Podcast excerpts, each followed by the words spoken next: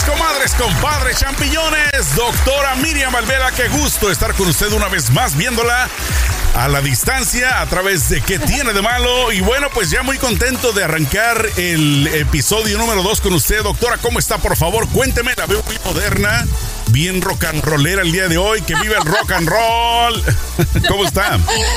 Mira, tratando de empezarla de, de que no sea todo tan formal, ¿me entiendes? Claro, no, no, me gusta, me gusta esta look, doctora, porque honestamente una de las eh, situaciones que a veces pasa uno, ahí me está dando el, el, este, micrófono un pequeño problema, 3, 2, 1, no importa y nos vamos a ir escuchando.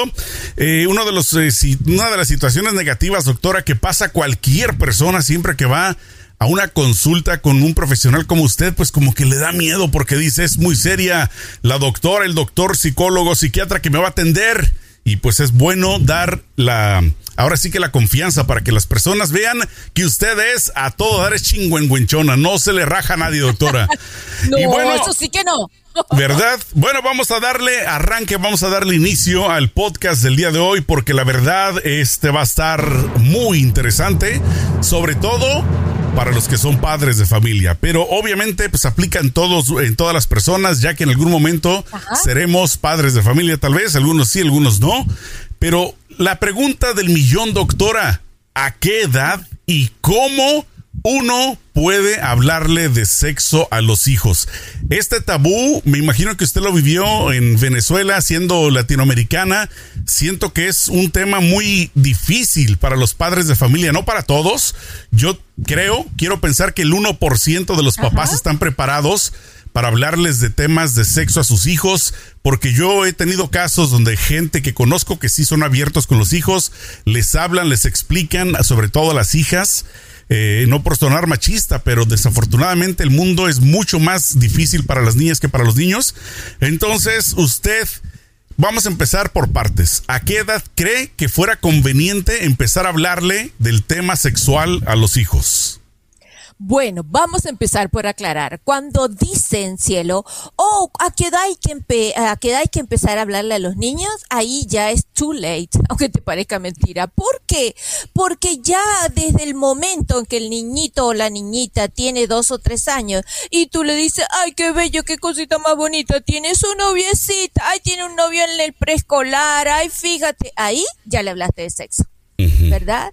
Y tú no te das cuenta. Entonces, lo mejor es el tipo no es hablar, es la actitud que se tiene en la casa hacia el sexo. Entonces lo mejor es en la casa, lo cual es bien difícil porque somos familias demasiado prejuiciadas, en la casa tener una actitud diferente hacia la sexualidad. Por ejemplo, no ponerle nombres a los órganos sexuales. Un niño, cuando, por eso se dice, desde que empieza a hablar, un niño empieza a hablar y tú le enseñas, este es el pipí, el pipí nada, es el pene. ¿Por qué le vas a decir, este es tu ojo, pero esto es el pipí? Exacto. Esto se llama pipí. o lo que es peor, hay gente que le pone no solamente un nombre similar, porque el pipí, pues se supone que es lo que uno hace, ¿no? El pipí a través del, del pene, pero muchas ocasiones inclusive le ponen nombres que no tienen nada que ver. No sé si escuchó usted un caso, que este lo he contado antes, de una niña que decía que su tío le, le lamía la galleta, la galleta, la galleta. Entonces la maestra no entendía de qué se trataba hasta que logró comprender por fin de alguna manera de que la mamá a su parte íntima, a su vagina, le decía galleta.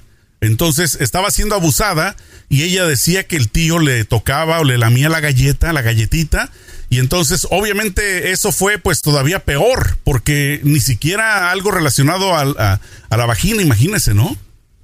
Pues mira, tocaste un punto súper importante, súper importante. Hablarle a los hijos con las palabras correctas es defenderlos contra el abuso, es defenderlos del abuso. Así de sencillo. Fíjate tú, si yo a un niño le enseño, ¿verdad? Esto es la cucharita. Ay, mi amor, que no te vean la cucharita. Ay, que no te vean el pajarito, que no te vean no sé qué. Le estás enseñando que hay algo prohibido, ¿verdad? Que hay algo prohibido, pero no tiene las condiciones todavía no tiene el desarrollo cognitivo para poderte entender por qué esa parte del cuerpo es prohibida. Entonces mejor ve por lo claro. Eso se llama de esta manera y lo que queda se llama pene, se llama vagina, se llama vulva y lo que queda dentro de tu pantaloncito, dentro de tu ropa interior, tu panty, tu lo que sea, no te lo toca nadie, solo tu madre cuando te baña y cuando seas grande te bañas tú solo o tú sola. ¿Me entiendes? O sea, la sexualidad comienza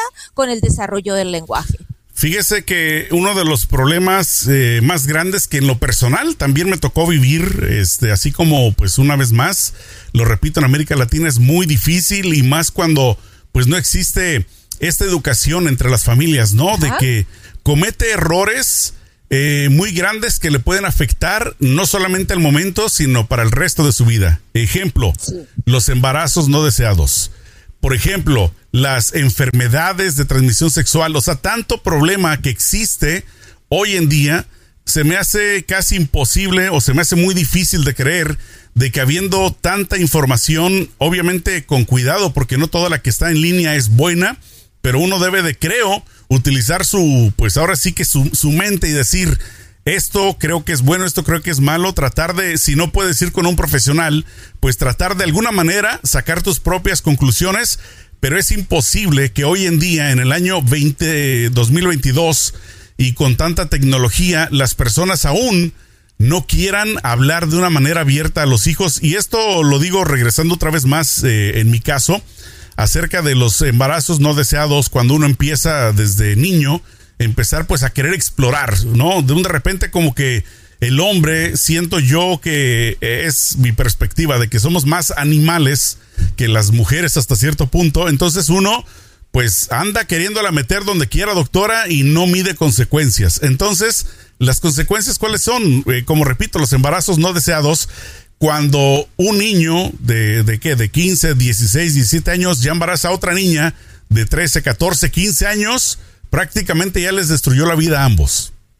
Exacto, Entonces, por eso por eso hablar de, hablar de sexo no tiene una edad determinada, es la actitud, porque si tú a tu hijo varón le vas a enseñar diferente que tu hija mujer, ahí ya la regaste. ¿En qué sentido, cielo? O sea, ¿cómo el hijo varón le vas a permitir que tenga cualquier tipo de sexo y no le vas a asociar el concepto de sexo biológico, situación que se practica físicamente con una emoción? ¿Qué es lo que estás criando, verdad? Estás criando un un tipo donador de esperma, sí, o sea, un desparramador de Irresponsable aparte, claro. Exacto, ¿por qué? Ah, porque tú le celebraste que tenía varias novias, o que ya empezó a tener sexo pero tú no le enseñaste que la sexualidad es una forma de comunicación y que va unida al afecto, ¿verdad? Entonces, si tú no puedes desarrollar de, relaciones afectivas de exclusividad, no tengas sexo, porque el sexo implica la creación de una nueva vida y tienes 16 años y yo no te voy a criar a ti y a tu cría, estando claro. Inclusive, no sé si se dará allá en su país o ha escuchado de alguna otra parte del mundo, doctora, pero he escuchado yo personas de México específicamente eh, donde los padres, obviamente son casos muy esporádicos, ¿no? Que de un de repente dicen, mi hijo ya está en edad de recibir y lo voy a llevar con una prostituta para que pues aprenda lo que es bueno. Entonces yo en lo personal lo veo muy mal desde ahí, pues para partir, ¿por qué tienen que obligarlo o por qué tienen que llevarlo con una mujer de la vida alegre? Que una vez más, repito, cuántas enfermedades no existen y me gustaría que se les quede en la mente, pero súper clavado, porque una vez más, las enfermedades venéreas vienen y causan problemas, pues a largo, a corto plazo, pero ya la vida de esa persona va a ser totalmente echada a la basura. Entonces, eh, usted, ¿qué, ¿qué, digamos, cuál es su opinión en referente a esto? De que quieran que sus hijos por primera vez prueben mujer y voy a llevarlo con las prostitutas. Mira, ¿sabes lo que? Es una máquina de eyaculadores precoces. Eh, la persona que se inicia sexualmente con una prostituta, el hombre que se inicia con una prostituta, es un eyaculador forever, un eyaculador precoz para siempre. ¿Por qué? Porque una prostituta no es una, una persona, ¿verdad? Es su trabajo. O sea, nos guste o no nos guste, independientemente de esa condición es su trabajo, ¿ok? Entonces, esa mujer, te lo digo porque atiendo a muchísimas prostitutas, ¿verdad? Esa mujer, como ellas mismas me lo dicen, te lo voy a decir como me lo dicen. Miriam, ¿tú te crees que yo me voy a echar 10 hombres encima y voy a sentir? No, yo lo que quiero que terminen rápido y se vayan. Entonces son maestras en el arte de acelerar la estimulación del hombre. Entonces tú pones un muchacho de 13, 14, 15 años en un pueblo frente a un mujerón de 25, 27 y dale más, ¿verdad? Que se le planta desnuda encima del muchacho, ¿qué es lo que va a hacer? Un eyaculador precoz. Después el de ñapa busca una virgencita cuando se va a casar a los 20 años, 18, ¿y qué es lo que tenemos? Un matrimonio con problemas al mes 18 de casados. ¿Por qué? Porque era un tipo que eyaculaba rápido, que no sabía excitar a una mujer y que se cree que ese sexo que aprendió a, tener es el correcto. Y no, eso no claro. Sí, pues prácticamente este, quiero asumir que aprenden el, el de satisfacción personal. No, porque me imagino que una, como usted lo dice, ¿no? Y con respeto a las prostitutas, sinceramente se lo digo, doctora, yo respeto a todo mundo, no las juzgo por algún motivo estar en esa vida, y, para mí es respetable, pero pues como usted lo dijo, es su trabajo. Entonces no van a tomarse el tiempo, no van a tomar la delicadeza, simplemente van a decir, ¿sabes qué? Este es un cliente, es un número más, es un billete más, le doy su servicio y adiós. Entonces, eh, aparte de que están exponiéndose, pues obviamente, como repito, a cualquier tipo de enfermedad, eh, el problema que yo veo, doctora, es la infelicidad también de, decir, eh, bueno, sobre todo para la mujer cuando el hombre es egoísta, cuando lo aprende de esta forma, diciendo, bueno, pues yo voy a sentir placer y me vale si mi esposa ya cuando se casan siente algo. Entonces, yo creo que todos estos problemas pudieran de alguna manera evitarse si desde temprana edad estudian un poquito más a profundo la sexualidad. Porque obviamente no es solamente tener sexo por tenerlo, ¿no? Es el, el simple hecho, pues obviamente de disfrutarlo, de hacer que tu pareja lo disfrute también. Entonces es, eh, como repito, un tema muy complicado con los hijos. Y doctora, ¿qué opina usted también? Eh, ya lo dijo un poquito, ¿no? Pero me gustaría que profundizara un poquito más eh, por qué le dan más o por qué le dan cierta preferencia a los hombres que a las mujeres en este aspecto. ¿Por qué cree usted que nuestra sociedad permite o acepta que un hombre tenga 10, 15, 20 noviecitas, mujeres o como le quiere llamar, y a una mujer si tiene esa misma cantidad se le, se le, pues se le tacha de, de lo peor. Bueno, esa es una historia bien vieja que aunque te parezca raro, está vinculada con los medios de producción. Tú dirás, ¡ay, qué cosa tan rara! Pues sí, mi amor. Fíjate tú, quién era la mano de obra fuerte que podía sacar en el mundo feudal las cosas adelante, después en el mundo industrial, el hombre. Entonces el hombre, el con poder podía conseguir y la mujer era un objeto devaluado porque no tenía fuerza física, entre otras cosas. Entonces nacemos, estamos socialmente con el estigma de objetos por debajo, aunque la ley haga todo lo posible, que en la sociedad haga todo por ponernos en términos de igualdad, es difícil porque es una sociedad que está estructurada sobre una gran diferencia de poder físico. Entonces vamos a tener una mujer que cualquier cosa que ella haga es totalmente evaluada diferente frente al sexo masculino, ¿verdad? Pero cállate, las cosas se han empeorado, porque entonces, ¿qué pasó? Vinieron las mujeres feministas y dijeron, nosotros estamos en iguales condiciones.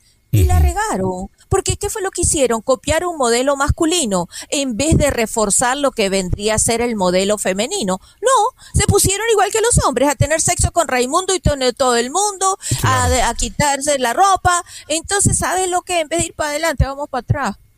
¿Me entiendes? No hemos, no hemos logrado nada, ¿me entiendes? Claro, y lo que son las cosas, fíjese, a mí yo soy muy feminista en ese sentido eh, yo tengo la creencia de que la mujer debería de poder hacer lo mismo que el hombre, en el sentido de que no me gusta cuando escucho casos de mujeres que son ya sea maltratadas o mujeres que no son felices en su matrimonio. Digo, para empezar, yo creo que pues si no hay solución, ¿para qué estar no en una relación para empezar?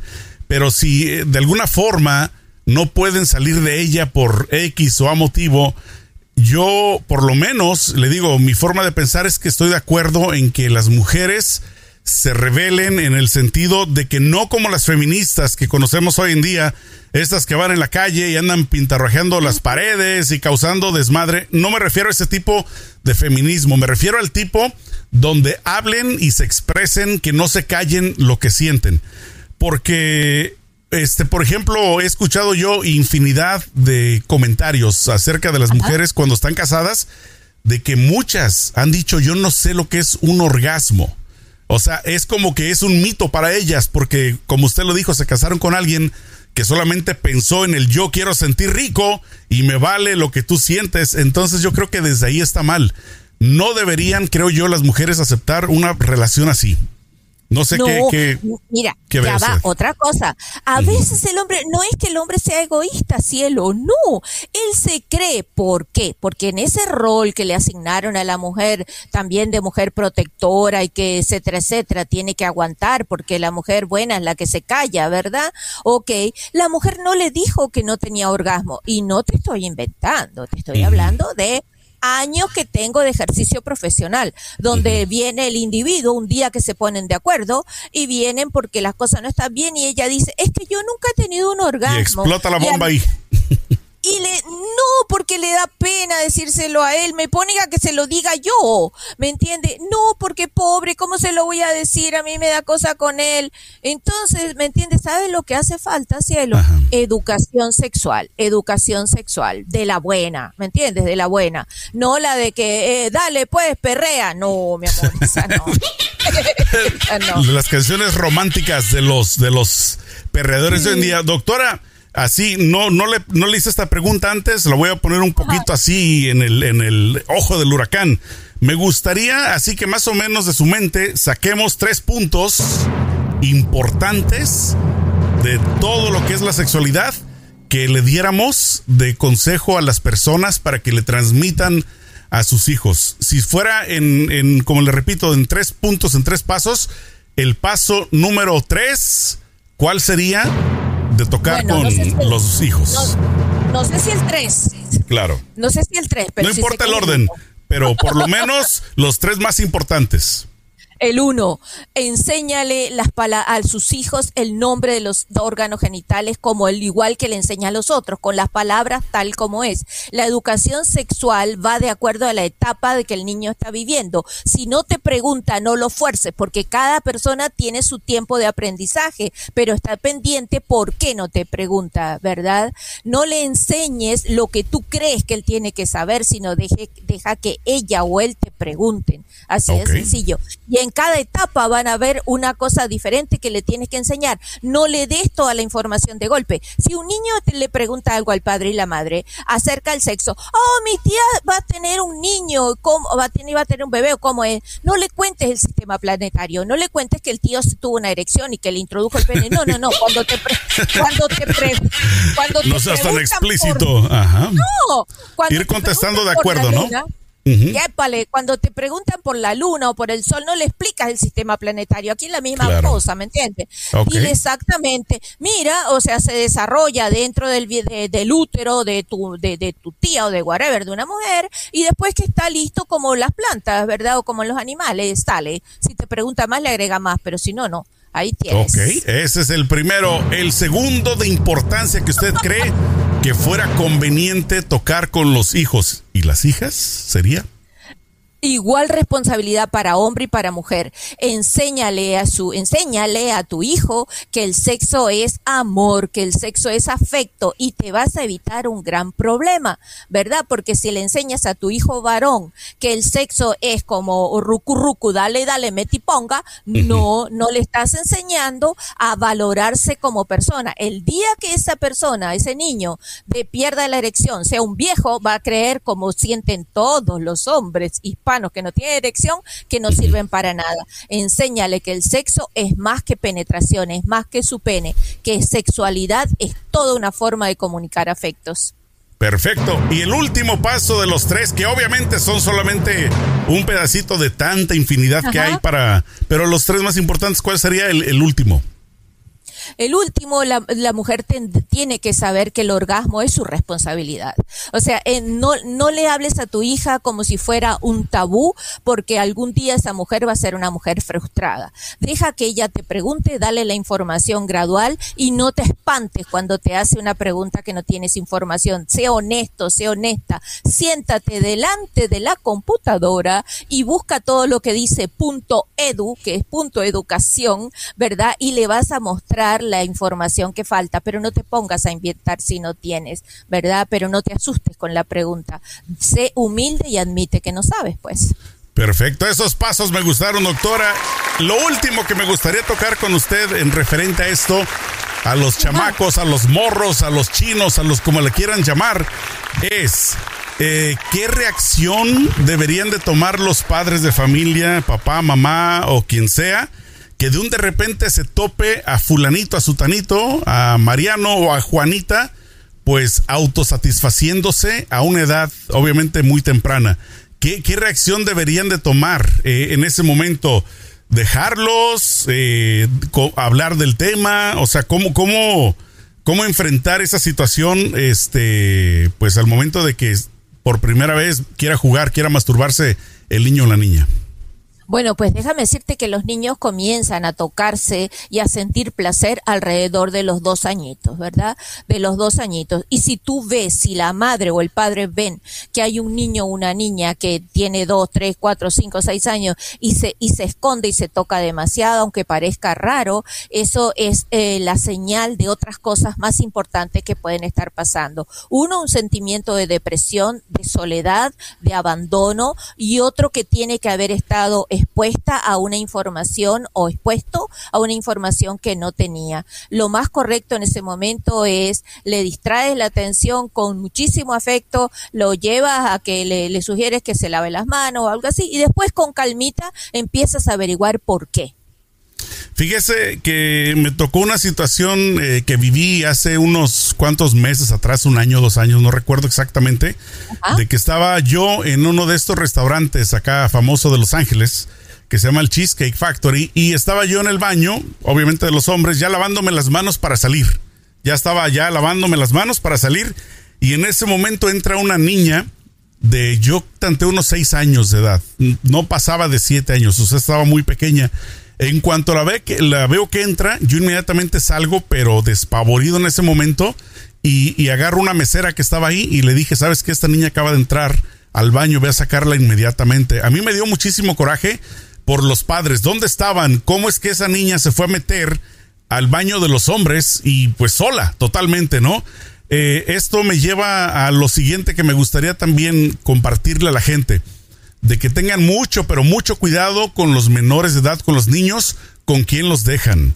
Porque se han escuchado situaciones donde eh, personas en las que uno cree confiar más son las peores eh, monstruos que han venido a abusar a los menores de edad. Como padre de familia, ¿qué sería importante? Eh, creo yo, doctora, voy a dar mi opinión. Yo creo que es importante analizar a cada persona de las que están nuestro, a nuestro alrededor cómo se expresa de la sexualidad, porque entre chiste, entre broma o bla, bla, bla, ver si fulanito es muy, por ejemplo, borracho y le gusta decir cosas, decir estupideces, pues obviamente yo creo que lo lógico sería no dejarle mi hijo a él mientras voy a un mandado, ¿no? ¿Qué, qué síntomas cree que fueran importantes de ponerle mucha atención a la hora de dejar a nuestros hijos menores con personas ajenas a uno? Ay, cielo, ojalá existiera eso, mi amor.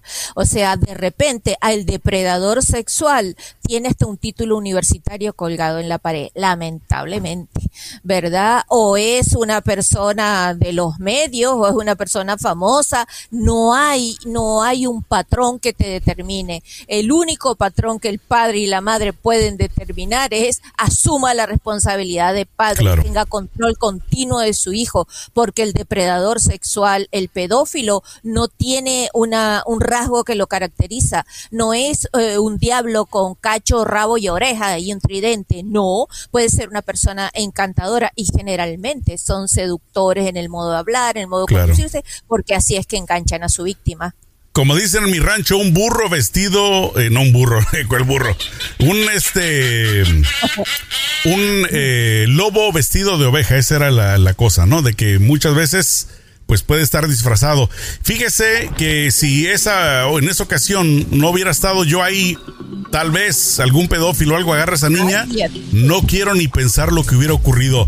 Doctora, pues yo creo que el día de hoy vamos a dejarla por aquí. Vamos a, espero haber sembrado la duda de alguna manera para que las personas reaccionen y una vez más, yo siempre le he dicho, los papás desafortunadamente no, eh, no vienen los hijos con un manual ¿no? De cómo criarlos. Lo, que le resta a uno es tratar de ser lo mejor en la vida. Y creo yo que uno de los puntos, uno de los puntos más importantes es la sexualidad. Cuídela mucho, la de sus hijos, sobre todo, eh, pues menores de edad. ¿Con qué nos quedamos, doctora, por favor, para nuestra gente? Bueno, nos quedamos que, como tú lo acabas de decir, que el padre es responsable totalmente de la sexualidad de los hijos. No tenga pena, estudie junto con su hijo y nos vemos la próxima. Perfecto, cuídense mucho, échenle mucho peligro.